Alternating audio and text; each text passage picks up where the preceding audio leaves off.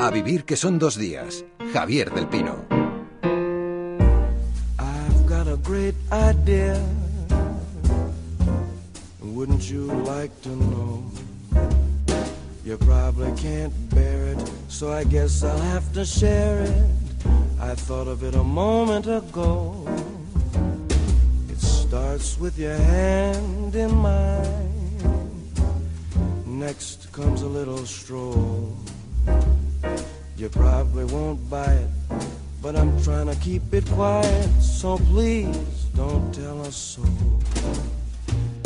Cause if you do, the world and you will think I'm crazy and give me medicine.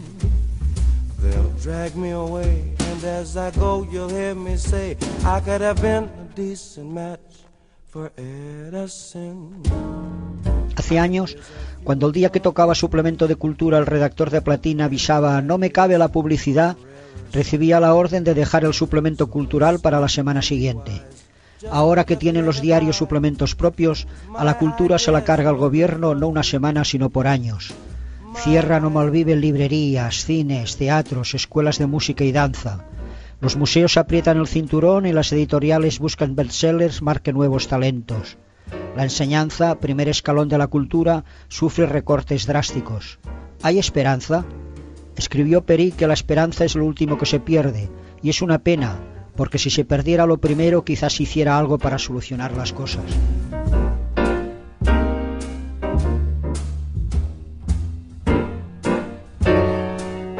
Aquí estamos con Juan Mayorga, que es dramaturgo, matemático y doctor en filosofía, con Antonio Orejudo, que es escritor y profesor de literatura en la Universidad de Almería, Juan Tallón, periodista y escritor, Mariano Barroso, dramaturgo y director de cine, y a José Martí Gómez. Eh, Antonio, hablábamos antes de ese manifiesto de la Fundación 1 de Mayo eh, sobre la degradación cultural que está provocando esta crisis. Eh, a mí me gustaría que, escucharas, que escucháramos algo. En ese manifiesto se expresa la necesidad de combatir la cultura espectáculo, la banalización de la reflexión o la exaltación de la mediocridad, lo que podemos resumir eh, básicamente como el embrutecimiento generalizado. Eh, quiero que escuchéis eh, un extracto del corto eh, que ha hecho el director de cine Rodrigo Cortés con este título, Por activa y por pasiva. Te reto que demuestres lo que estás diciendo. Hemeroteca, Quique, hemeroteca. Aquí lo dice bien claro. Negro sobre blanco. Diego la mayor. A los números se les hace decir lo que se quiera. Eres un demagogo. Demagogo. Sí, demagogo. Te reto que demuestres lo que estás diciendo. Hace falta acción, hechos, no palabras. Pero no es que estás echando a la gente a la calle. Eso que dices es irresponsable, además Mariano, de ¿a, qué y a quién eh, te recuerda este debate político entre niños de ocho años? Al teatro, a ese fantástico teatro que hay en la carrera de San Jerónimo. Un teatro, sí, de, de palabras vacías, porque, mm, claro, porque, porque son, son palabras, hablan, se, se recuerdan los hechos, pero no hay hechos. Eh, solo hay palabras, sí. Juan. No sé si Juan está por ahí. Hay varios Juanes. Ah, Juan, Juan, Juan Tallón, en Orense, claro, no lo tengo delante. Andas por ahí, ¿no? Sí, sí. Me han te- parecido unos niños muy redichos. Es- no, son, son niños usando argumentos que se pueden escuchar, eh, bueno, pues en cualquier diálogo político, ¿no? Son argumentos Sí. va- vacíos en general, ¿no? Eh, eh, al final, yo creo que el- la gran pregunta que nos encontramos eh, de fondo es ¿para qué sirve la cultura? no? Sí, en términos individuales, eh, pues personalmente, la cultura pues, pues da abrigo. Cuando eres un tipo sensible, friolero, pues la cultura te acoge, te acuna, e incluso te prepara un colacao, ¿no? Eh, y eso es mucho. Eh, es importante andar por la vida con los, con los pies calientes. Eh, yo no necesito nada más. Ahora bien, nuestras instituciones entienden que para es- que con esto para ellas no, no basta y ahí empieza el problema porque las instituciones son las que manejan los presupuestos y, y- y las industrias culturales no funcionan sin presupuestos puede funcionar mm, digamos eh, la creación con menos presupuestos pero la industria cultural no puede hacerlo ¿El otro Juan? Sí. eh, yo, yo siempre digo que el teatro es celebración, es crítica y es utopía. Y eso se puede decir, eh, yo creo, de la cultura en general. La, la cultura nos sirve para celebrar lo bello que hay en la vida, para examinar lo, lo erróneo que pueda haber en ella y para imaginar otros mundos posibles. Es muy interesante el corte que has puesto porque nos sirve para examinar el precisamente el, maltrato que, se da al, lenguaje, cómo las palabras pueden servir no para iluminar, sino al contrario para, para ensombrecer, para, para, para, esconder. Y, es muy importante que haya una revisión de, de, eso y una, y, una, y una crítica de eso. Em, vengo de Argentina y en Argentina me he encontrado con la, de ver un espectáculo mío allí, me he encontrado con la sorpresa de que en Argentina el, teatro no paga impuestos. Es decir, eh, no, hay, no, no, no, es que no haya un IVA del 21%, es que ni siquiera paga un 1%, porque se entiende, entienden todos los gobiernos, eh, tengan el signo que tengan, y entiende la sociedad que, que es bueno que haya teatro. Que, incluso, como decía antes, para los que no, para los que no, no, no van al teatro, les resulta escandaloso que el teatro en España pague un 21%. Y sucede que la más cercana a Francia eh, como sabéis, eh, los, las 100 primeras funciones no pagan impuestos y solo a partir de ese momento empiezan a pagar un, un 4%. ¿Por qué? Pues porque allí los gobiernos o, y en general la sociedad hay un, hay un consenso en torno a que celebrar la vida, examinarla e imaginar otras formas de vivir es bueno para todos, que ese lugar de creación, de, de reunión y de imaginación que es el teatro, es, es un nervio fuerte de la sociedad. Claro, es un bien es un bien colectivo que hay que mimar, que hay que que hay que cuidar. Y yo creo que eso tiene mucho que ver con todo con todo aquello de lo que de lo que estamos de lo que estamos hablando. Ha de haber imaginación en la escuela y ha de haber imaginación en la sociedad.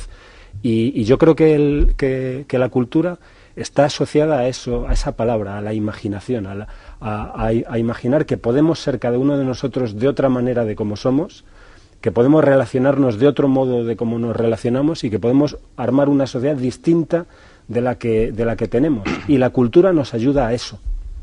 Yo quiero, yo quiero ser optimista porque, mm, bueno, tengo esperanza. Creo que hay dos movimientos paralelos. Por un lado, hay el movimiento destructivo ¿no? de, de este ministro y de este gobierno, de este ministro con ese comportamiento hooligan que, que está recibiendo, por otra parte, en algunos momentos, como ha sido esta semana, ese, esa, eh, está recibiendo de vuelta eh, en ese espejo que él mismo ha generado lo que, está, lo que, la, lo que la gente le está dando con esos, ese ejemplo que han dado los 10 estudiantes que se han negado a, a saludar a un tipo que está intentando destruir eh, de, manera provocadora eh, los movimientos de, culturales, cualquier iniciativa, ¿no? Pero, eh, pero hay otro movimiento, ¿no? Que es el que el de la gente que está gestando y que por mucho que se quiera intentar castigar o intentar destruir, no, no se puede, no se puede apagar ese, ese fuego porque es, es, imposible. Es decir, es, es el aire que respira mucha gente que está, que está activa y que por debajo eh, está generando y está generando y de una manera que se escapa por todas partes, eh, eh, está generando nuevas propuestas, nuevos formatos, nuevos modelos. Yo personalmente nunca he visto mayor imaginación ni mayor creatividad en el, en el campo teatral en Madrid, por ejemplo. O sea, hay, faltan salas para la explosión creativa que hay, ¿no? Entonces, ese castigo, ese, ese intento de, de, arrasar, eh, bueno, está teniendo, está teniendo respuesta y eso me, eso me llena de, de esperanza. Antonio. Bueno, yo creo que el, expolio a la industria cultural que estamos sufriendo es una manifestación o una parte de un expolio más general, ¿no? Un, expolio eh, de, todo lo que hasta el momento, hasta este momento era o considerábamos como público. ¿no?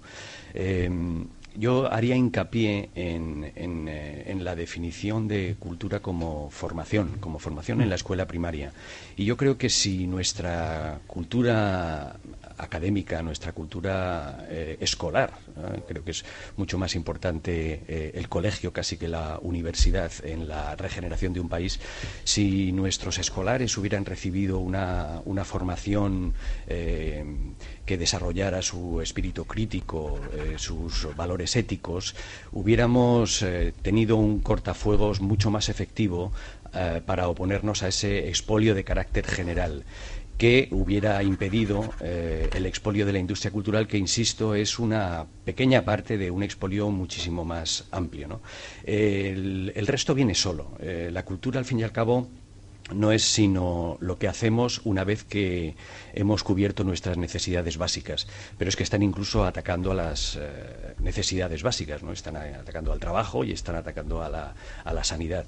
Eh, el resto viene, viene solo. Cuando una comunidad, cuando una sociedad tiene resuelto eh, su comida, la curación de sus enfermedades, de una manera natural brota brota el resto, ¿no? El resto que es cultura, desde el deporte hasta la alta literatura, pasando por las manifestaciones teatrales, la música eh, y, en fin, cualquier otra actividad al margen de, del trabajo, ¿no?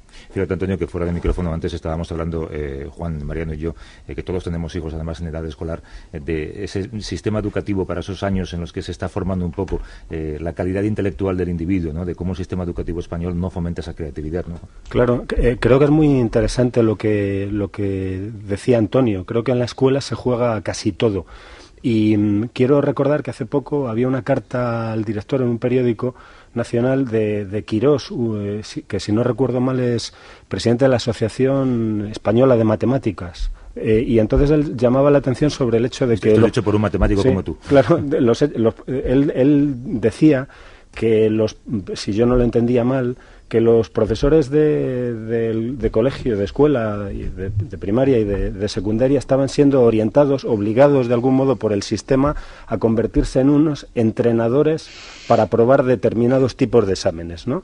Y creo que eso se puede decir eh, muy en general. Creo que hay una obsesión, por otro lado, justificable por la empleabilidad, por la eficacia, por la por la por proveer de trabajadores al sistema que se olvida lo más importante y lo más importante es que la escuela ha de ser un eso un lugar donde como decía Antonio eh, se ayude a, las gentes a, ser críticos a, de algún modo a la escuela de combatir contra nuestra tendencia a la docilidad y al autoritarismo y, al, y a la redundancia y a, y a, aceptar lo que se, no, lo que se nos da. Y en este sentido es muy importante que que se entreguen todos los recursos posibles a, la escuela, en, en, particular a la escuela pública. Y, llama mucho la atención, volviendo al, arranque de nuestra conversación hace un rato, cómo eh, resulta que los, estos iconos del, de, los éxitos deportivos españoles, como Nadal y Ferrer, en este caso, en este Domingo de Gloria, ¿no?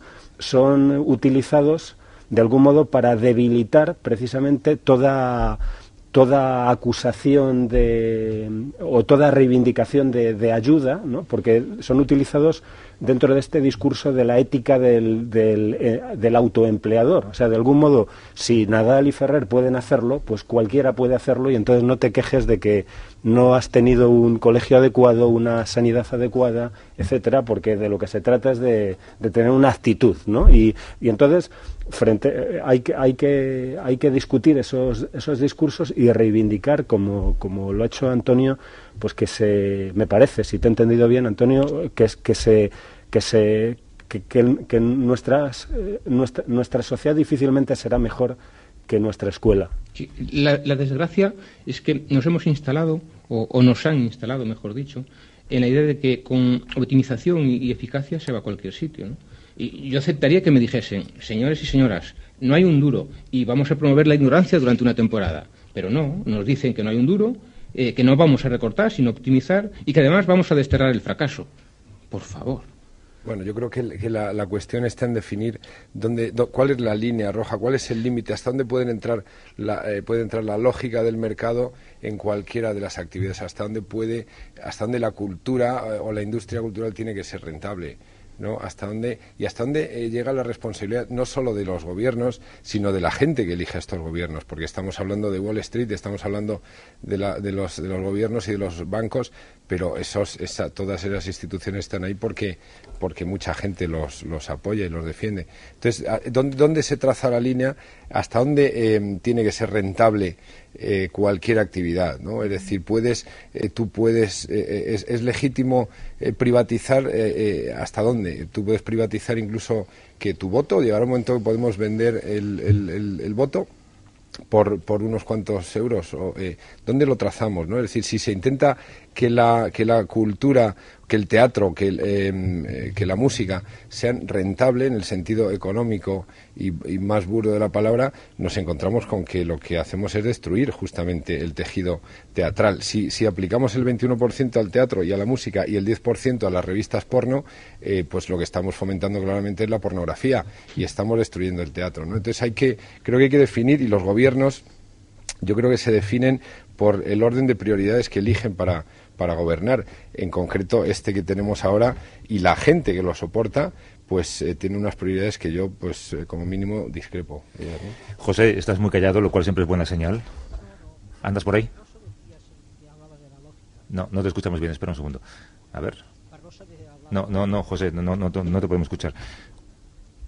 No, no funciona. Eh, bueno, eh, os pregunto, eh, empiezo por tu, Antonio, ¿tú crees que se está haciendo algo desde el mundo de la cultura por hacer un poco de autocrítica, de manera colectiva, no solamente de manera individual, o cada uno aquí es sálvese quien pueda? Mm, algunas veces tengo la, la, sensación de que, de que los que pertenecemos de una manera o de otra a la industria cultural Mm, hablamos básicamente de nuestros propios intereses. ¿no?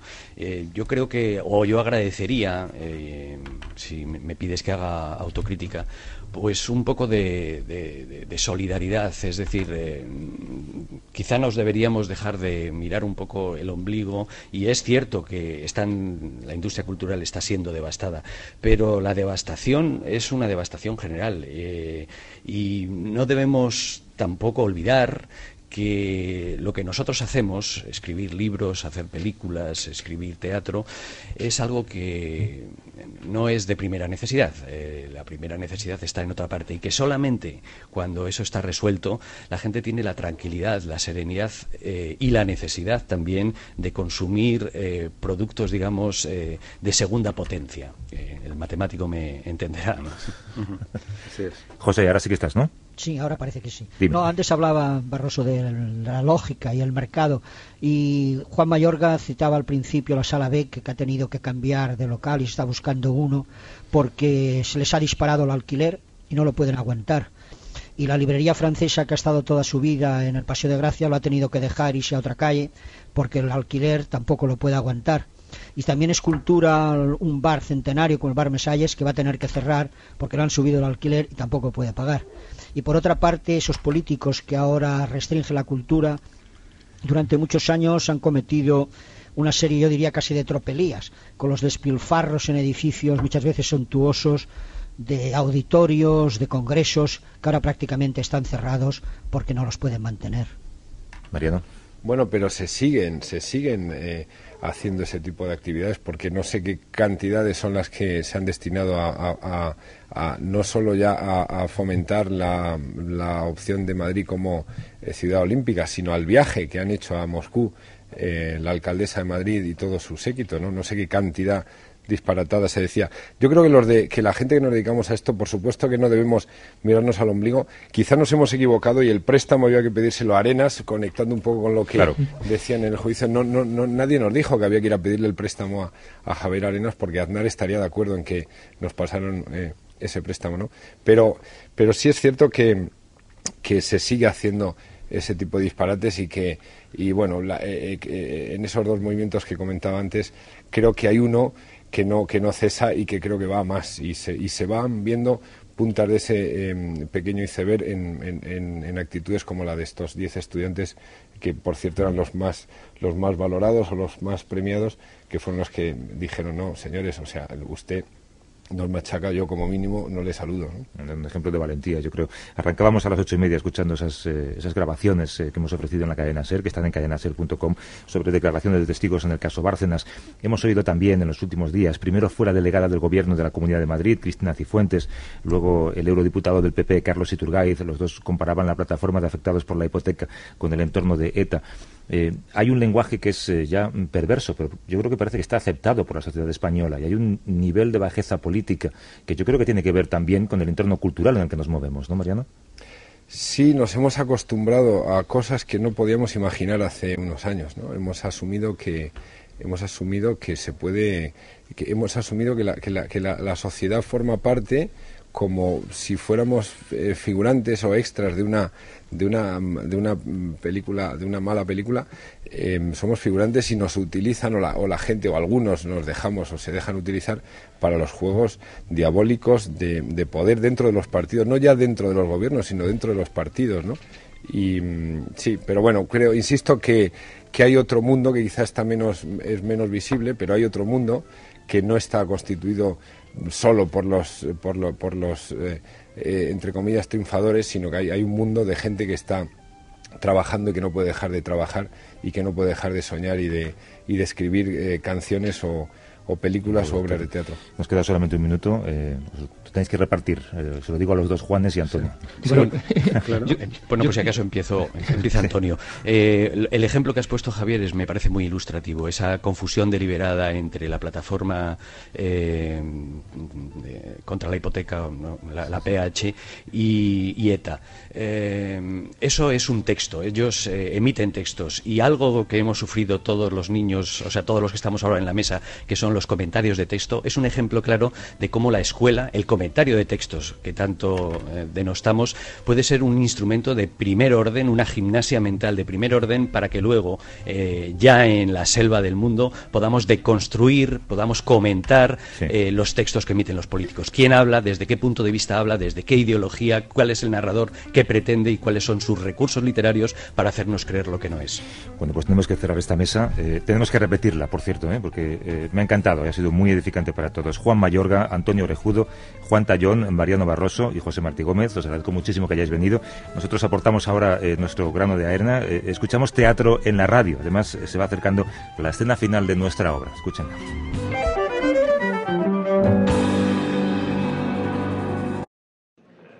Madrid, Hotel Convención, 11 horas 14 minutos. Ramón, ¿Pero qué...? Ramón, perdóname que te moleste. ¿Pero qué haces aquí? Es importante, Ramón. ¿Pero cuándo vas a dejar de perseguirme? ¿Yo? Estoy trabajando. ¿Tú no tienes nada, que hacer o qué? Es verdad, perdóname. A lo mejor te he molestado mucho últimamente. Hombre, por favor. Perdóname, perdóname. Me enteré que había una convención de Bedeles y pensé que seguramente estarías. Oye, como por teléfono es tan imposible localizarte... ¿Cómo te han dejado entrar a ti?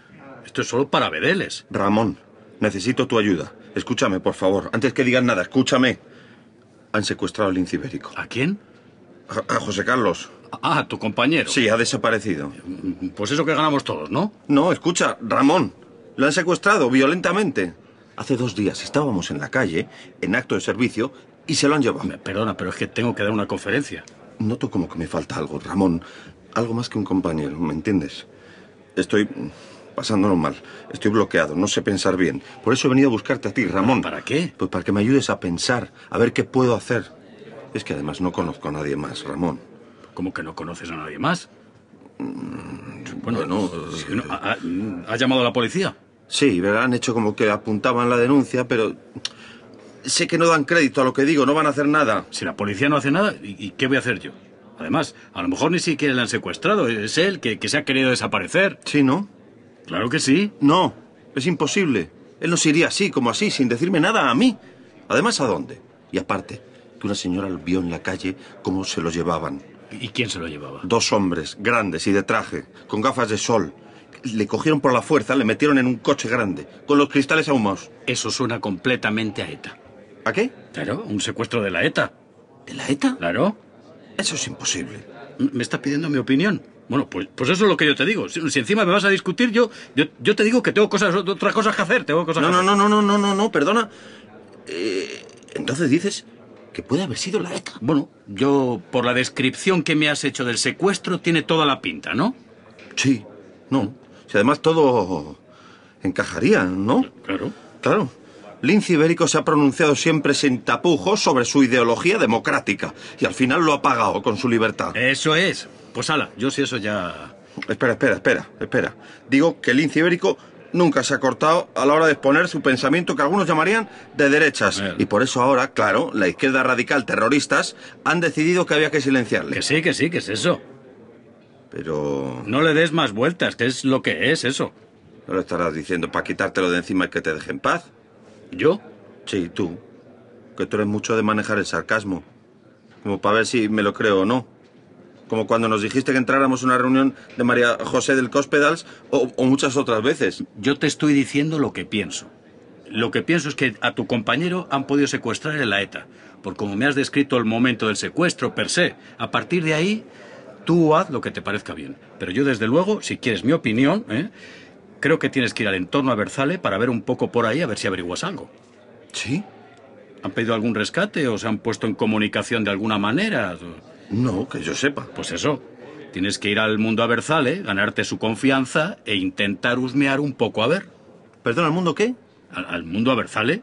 ¿Eso qué es? El, el mundo vasco, el, el mundo de, de la izquierda vasca, el país vasco. ¿Que me meta yo ahí? ¿Y quién si no puede haber secuestrado a tu compañero? ¿Tenía otros enemigos o qué? No lo sé. Pues ya está. ¿No me has pedido mi opinión? Sabía que tú ibas a... Lo sabías, que eres un tío que... Joder, Ramón. Gracias, de verdad, gracias. Sabía que tú ibas a saber algo de qué hacer en un caso de estos. Ah, Ahora yo, si no te importa, yo ya... Oyes, eh, ¿cómo me puedo meter yo en el mundo eh, abrazale? Vamos a ver, pues para empezar vas a tener que ir un poco a lo que es el País Vasco. Oye, ¿tú no te vendrías conmigo? Yo ahora no puedo. Tengo que asistir a una conferencia de José Luis Baltar, va a dar a todos los bedeles de España. Pero no digo ahora, digo mañana, u otro día, cuando puedas. No, mañana no puedo. ¿U otro día? No, otro día tampoco. Ya. No, te tienes que ir tú solo. Vete a la zona de Galdaca, ¿no? O a Rentería, gánate a su confianza.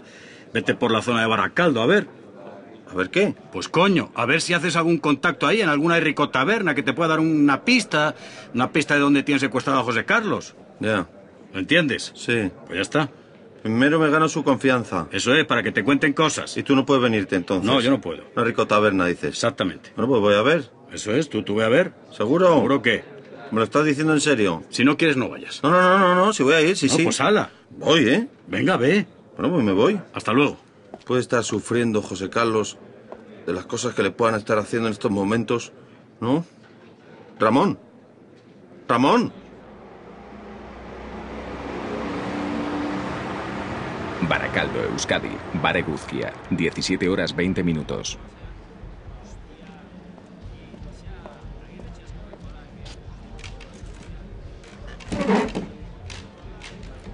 Buenas tardes, apa ahí. Póngame un... eh, pues algo fuerte, lo que tenga más fuerte ahí, joder, ese vino mismo. Muy bien. Está bien. ¿No tiene nada más fuerte ahí, así o qué? Ya, bueno. Bueno, pues está bien. ¿Te pasa algo o qué? Caicho, ¿Qué? Caicho. Sí, hostia, Sadek. Eh, nada, nada, estoy aquí. Dios. No, que estoy aquí. Joder, la hostia, ¿no? Otro vino, coño, hostias. Esto me entra como el agua a mí. Eh, ¿me estás hablando a mí o qué? Que quiero... Que estoy buscando un contacto. ¿Un contacto de qué? De... Bueno, de, de eso. ¿De qué? Tú ya me entiendes. ¿De qué te entiendo? Tú tienes cara de entender lo que yo te estoy hablando. ¿Y qué cara es esa? Eh, perdón, perdón, no lo decía con ánimo de ofender. Cago en Dios. Te saben Ascar, Estela. El Estado español es que es fascismo puro y duro, coño ya, ¿no? A ver si revienta ya España y nos dejan tranquilos. ¿A ti qué, qué te pasa? ¿Eh? ¿A qué has venido aquí?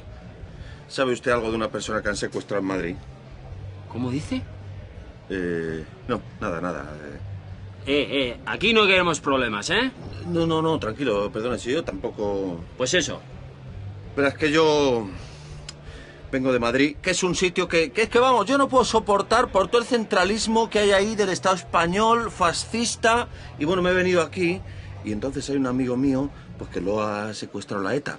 Y digo, a ver si lo encuentro por la zona de aquí, de, bueno, por todo lo que es esta zona de aquí, de Euskal Herria. ¿Eh? Que es una zona de la que yo estoy a favor, de, Euskal- de la independencia, vamos. ¿Te estás cachondeando? ¿Yo? No, no, de, de que, no, yo busco a esta persona que le estoy indicando amablemente, me parece a mí. Pues mejor vete de aquí, no vaya a ser que haya una rifa de hostias y te caigan varias. Oye, perdona, pero no sé por qué tienes que tratarme a mí así. Yo soy una persona que soy afín a vuestra ideología independentista. ¿Ideología? Bueno, creo que podríamos entendernos muy bien sin recurrir al uso de la violencia. ¿Violencia? No, que me parece muy bien el uso de la violencia, digo, con- contra la represión del Estado español. Estado español es ya de Eh, Pero, pero no entre nosotros, digo que somos de la misma... eh, y de lo que me voy, o sea, me voy ya, vamos, que no sí, tampoco... sí, sí, sí. Tira, tira, tira. Bueno, eh, eh, oye, me eh, ¿qué se debe, por favor? Ya me estoy yendo, o sea, no, no entiendo. Venga, una Bueno, niña. Eh, adiós, Caicho. eh.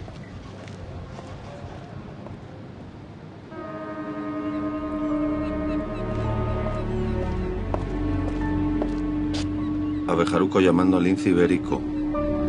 Cambio. Lince ibérico. José Carlos, por favor. Contéstame. ¿Dónde estás? Lince ibérico.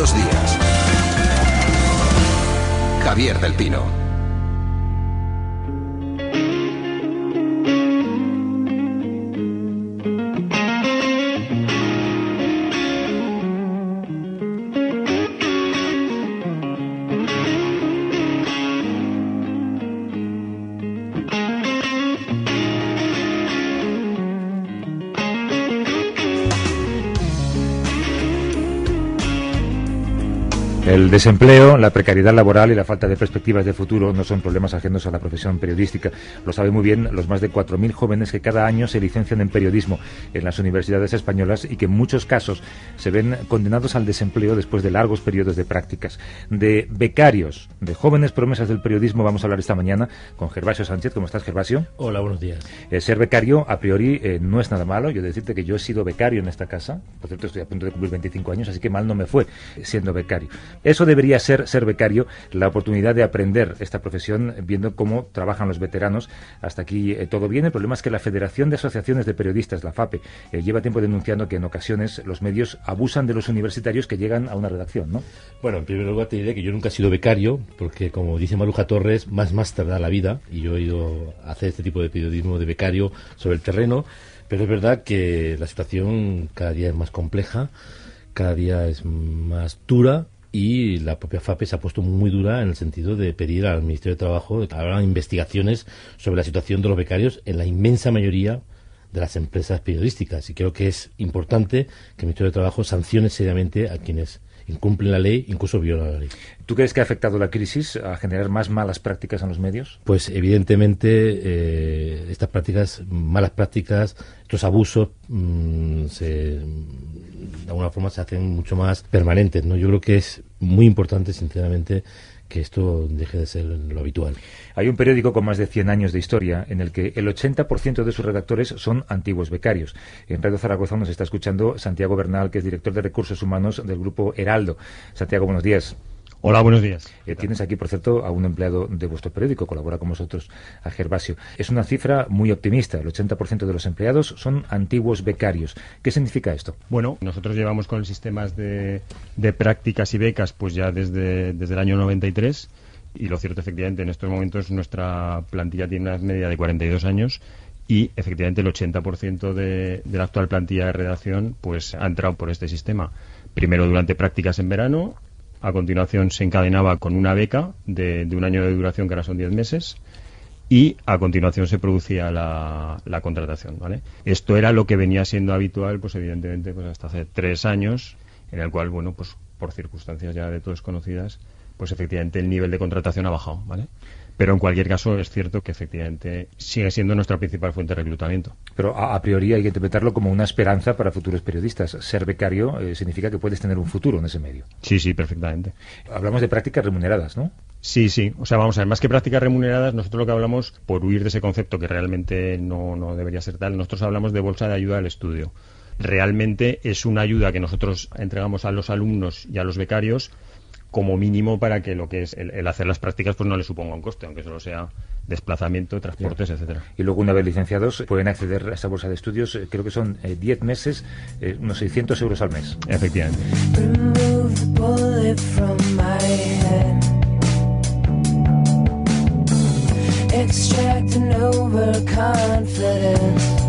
Bueno, pues aquí a mi lado os están escuchando atentamente tres jóvenes periodistas que han pasado por las redacciones de Radio Nacional de España, de Onda Cero, La Voz de Galicia, Inforadio, también de la cadena SER. Son eh, José Luis Dueñas, Imane Rachidi y Kate Lema. ¿Cómo estáis? Buenos días. Buenos días. Buenos días. Eh, los tres habéis terminado la carrera o estáis a punto de hacerlo. Los tres habéis pasado muchas horas en una redacción o en varias redacciones.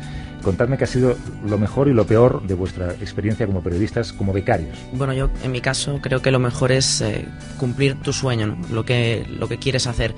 Ponerte delante de un micro, en mi caso, y, y pues estar al lado de los mayores profesionales y aprender muchísimo. Eso para mí es lo mejor de la experiencia. Aprender, aprender muchísimo darme mucha cancha en, eh, delante del micro y lo peor, lo peor yo creo que es esa promesa de conseguir o intentar conseguir a través de esas prácticas un contrato más serio, pero que nunca llega.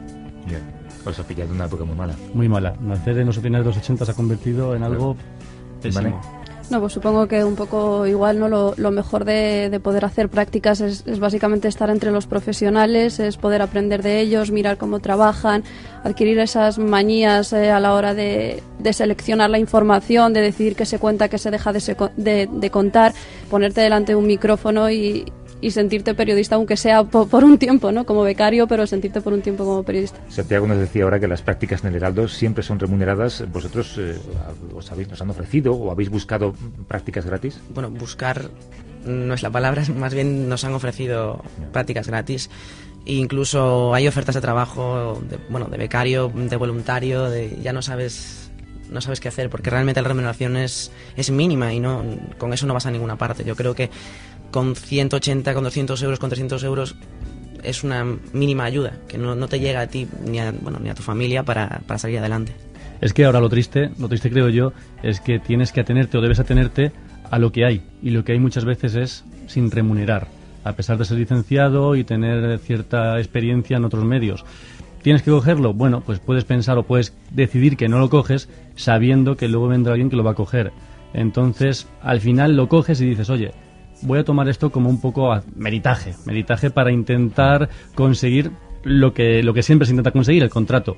No se consigue, encuentras al final del periodo de prácticas que te ofrecen otra vez en la calle, en la calle, perdón, y otra vez a la aventura de salir a echar currículum, a ofrecerte y tristemente a ofrecerte gratis para conseguir esas prácticas en, el medio que sea. Y de estas prácticas, por ejemplo, habéis hecho turnos nocturnos, habéis hecho turnos fuera de, la lógica de un becario. Yo más que nada, más que turnos fuera de la lógica de un becario, el papel que no le corresponde a un becario. Eso es, lo que por ejemplo, de responsabilidad en algunos casos sí, en algunos medios, por ejemplo, eh, prensa y tal, eh, me ha tocado hacer más labores de conserje, poco menos, que tú decías, pues yo no venía aquí a esto. Pero en fin, te lo encuentras, te viene además de golpe y dices, pues nada, habrá que, que, asumirlo, ¿no? Y es lo triste, que tienes que asumirlo porque sabes que si no, si te marchas dando el portazo, puede incluso volverse contra ti esa decisión tuya y además sabes que luego vendrá otro que lo va a coger.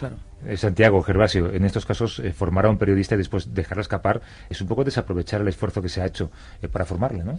Hombre, yo creo que es un error garrafal formar periodistas y dejarlos escapar o bien mm, en los inicios de sus carreras como becarios que están, digamos, más frescos, con más ganas de trabajar, apasionados. Yo ahora mismo estaba viendo qué caras ponían los jóvenes becarios cuando se han encontrado con algunos periodistas eh, famosos de la cadena SER, incluso he hecho el esfuerzo de presentarles a uno de ellos, a, ti también, de paso, ¿no? Pues los ves que están en un momento de gran necesidad vital y de repente les cortan la sala. Eh, eso también ocurre, evidentemente, cuando los seres echan a los mejores periodistas de, de, un medio, ¿no? Creo que es un error garrafal y creo que las empresas que están haciendo esto de manera habitual, sin contar las consecuencias a corto, medio y largo plazo, van a pagar un precio muy alto. Santiago. Sí, efectivamente. La verdad es que nosotros, eh, sobre todo, como decía al principio, en los últimos tiempos en los cuales las necesidades de, y las posibilidades de contratación, pues realmente hay que reconocer que son mínimas. Sí que es cierto que ves pasar por las redacciones pues gente muy, muy válida y perfectamente capacitada y que, bueno, pues la verdad es que por circunstancias, pues efectivamente tenemos que dejar escapar, ¿vale? Y cuando lleváis ya bastante tiempo, en tu caso, por ejemplo, Imán, aquí en la SER, supongo que tú te sientes una más. Sí, por supuesto, y no, y lo, lo bueno también, ¿no?, que me tratan como una más. Y, bueno, en teoría dentro de un mes a mí se me acaba, se me acaba esta beca en la que llevo con ella dos años aquí. Y bueno, sientes no desilusión, pero sí bastante decepción, porque, bueno, cuando empecé la carrera, ya de por sí los profesores te decían, ¿estás seguro de que quieres seguir con esto? Porque sabes cómo está el, el panorama allí fuera, ¿no? Eh, hay mucho paro, hay tal, pero cuando empecé hace dos años aquí, me volví a sentir periodista, volví a, a sentir que esto era lo que yo quería hacer de verdad, que, que no me había confundido de carrera, pero luego con los meses veías la depresión de los que te rodean porque estaban pendientes del anuncio de un ERE, del anuncio de un despido, a ver quién se va, a ver quién se queda, y dices, si esta gente con tantos años de experiencia, con todo lo que saben, con lo preparados que están, y están pendientes de un ERE, ¿qué va a ser de mí? que yo acabo de empezar en mm. todo esto y es que voy a ir a la calle como el resto. Refleja muy bien la situación del sector, tal y como lo cuentas. En tu caso, José Luis, creo que tus padres incluso se llevaron un disgusto, ¿no? Cuando les dijiste que querías ser Terrible, terrible. Ellos son profesores y ellos veían la realidad mejor que yo, porque yo, claro, yo con 17 años llegué a Madrid y veía el mundo por un agujerito minúsculo. Entonces ellos se encargaron aquel verano de presentarme a, gustosamente a alumnos suyos que eran periodistas. Ellos no me lo presentaban a mí como periodistas, pero cuando nos marchábamos me lo decían y me decían periodista, en paro, depresión. Haces de tripas corazón, te vienes a Madrid, tiras hacia adelante, te sacas la carrera y al final, ¿qué pasa? Pues te ves como nos vemos ahora nosotros que el gran riesgo yo creo es la falta de motivación. O sea, no te motiva saber que vas a acceder a un medio y que terminado el ciclo que, te, que, te, que, te, que tienen contigo, te van a echar. Hablemos un poco de la parte positiva. Vosotros, en vuestros periodos de prácticas o de becas, ¿os habéis sentido orientados, habéis conocido a personas que se han preocupado porque aprendáis un poco el oficio? Sí, o sea, yo, vamos, en, todas las empresas en las que he estado me he sentido muy a gusto. Me han enseñado muchísimo y la verdad es que hay pocos casos en los que puedes decir que no te han ayudado, ¿no? ¿Qué pasa? Que si es verdad que esa función que habla muchas veces de hay un tutor que se preocupa, no, eso es más bien espontáneo, ¿no? Hay una persona que te dice, oye, yo te ayudo, no te preocupes, pero no hay esa figura del tutor en la que tú te sientes protegido todo el rato. Sí, yo, yo he aprendido mucho y estoy muy contento con todo lo que he hecho, pero claro, es que eso que he hecho, y hablábamos antes de la responsabilidad, yo lo he asumido gustosamente pensando que me podía dar posibilidades.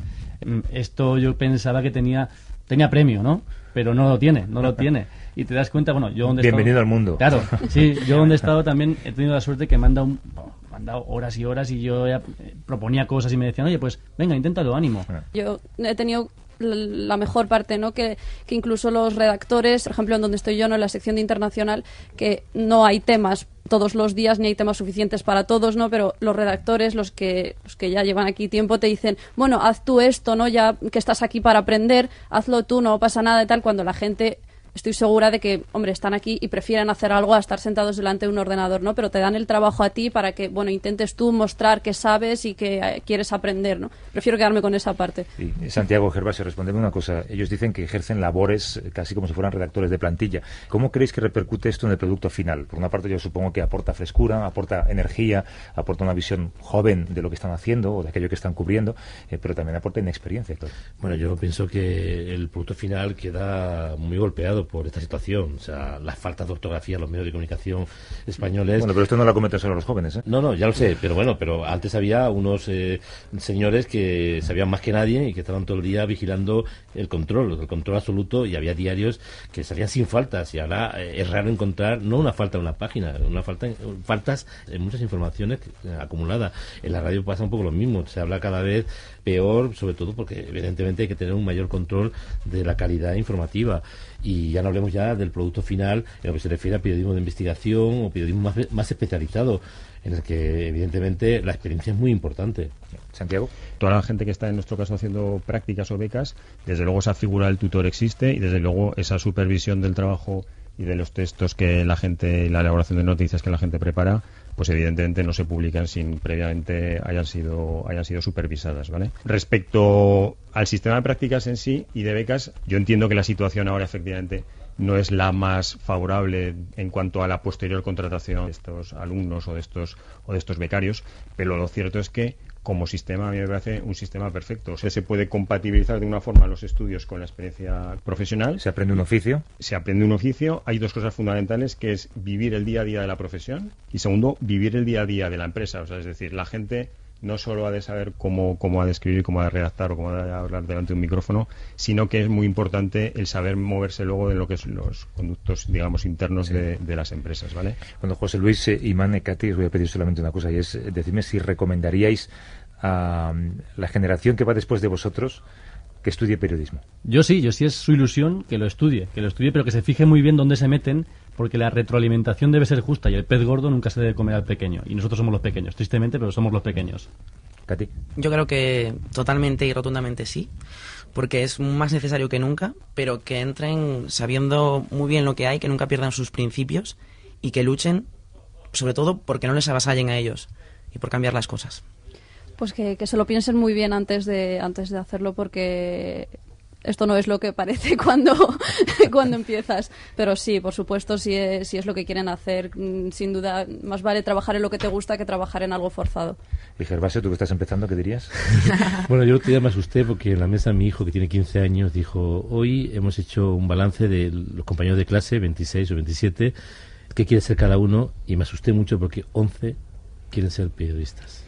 Pero esto sí que me asustó, me puso muy nervioso. Pues lo mejor que puedes hacer ahora es inventar una máquina del tiempo. eh, José Luis Dueñas, Imán Rachidi y Katy Lema, becarios, ex becarios, becarios en potencia, periodistas o, o, futuros periodistas. Os agradezco que hayáis contado un poco vuestras experiencias y vuestros miedos y vuestras preocupaciones. Eh, Santiago Bernal, que es director de recursos humanos del Grupo Heraldo. Gracias a los cuatro, un abrazo. Bueno, gracias. Gracias. gracias. Un par de semanas te veo aquí. Gracias. gracias. Hasta luego.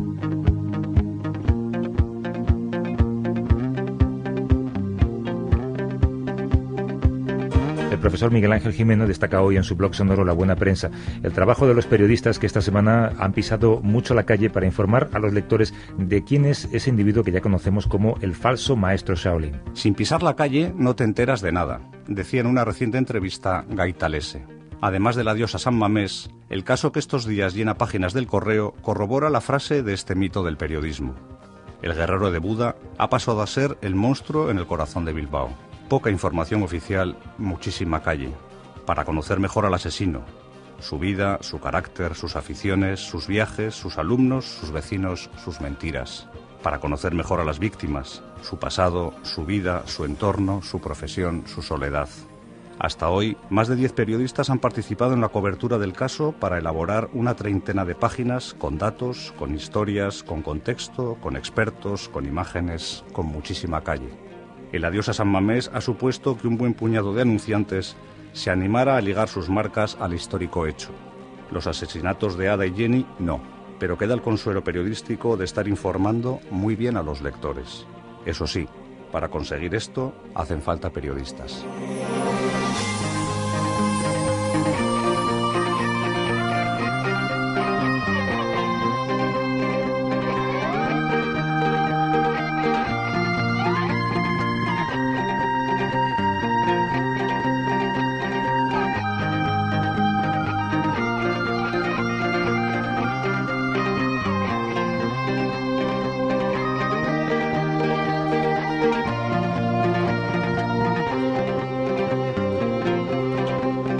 A vivir que son dos días. Javier del Pino.